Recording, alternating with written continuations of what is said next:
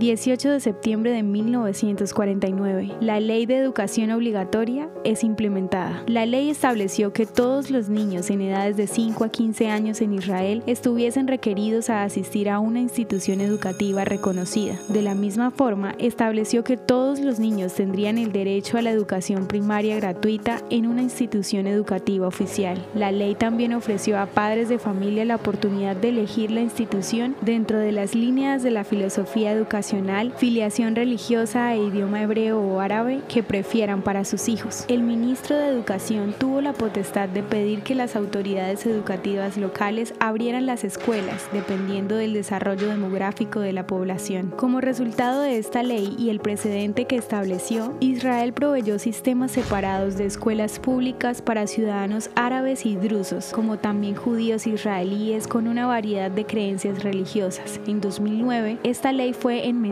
extendiendo la edad de educación obligatoria hasta los 18 años, es decir, hasta el grado 12.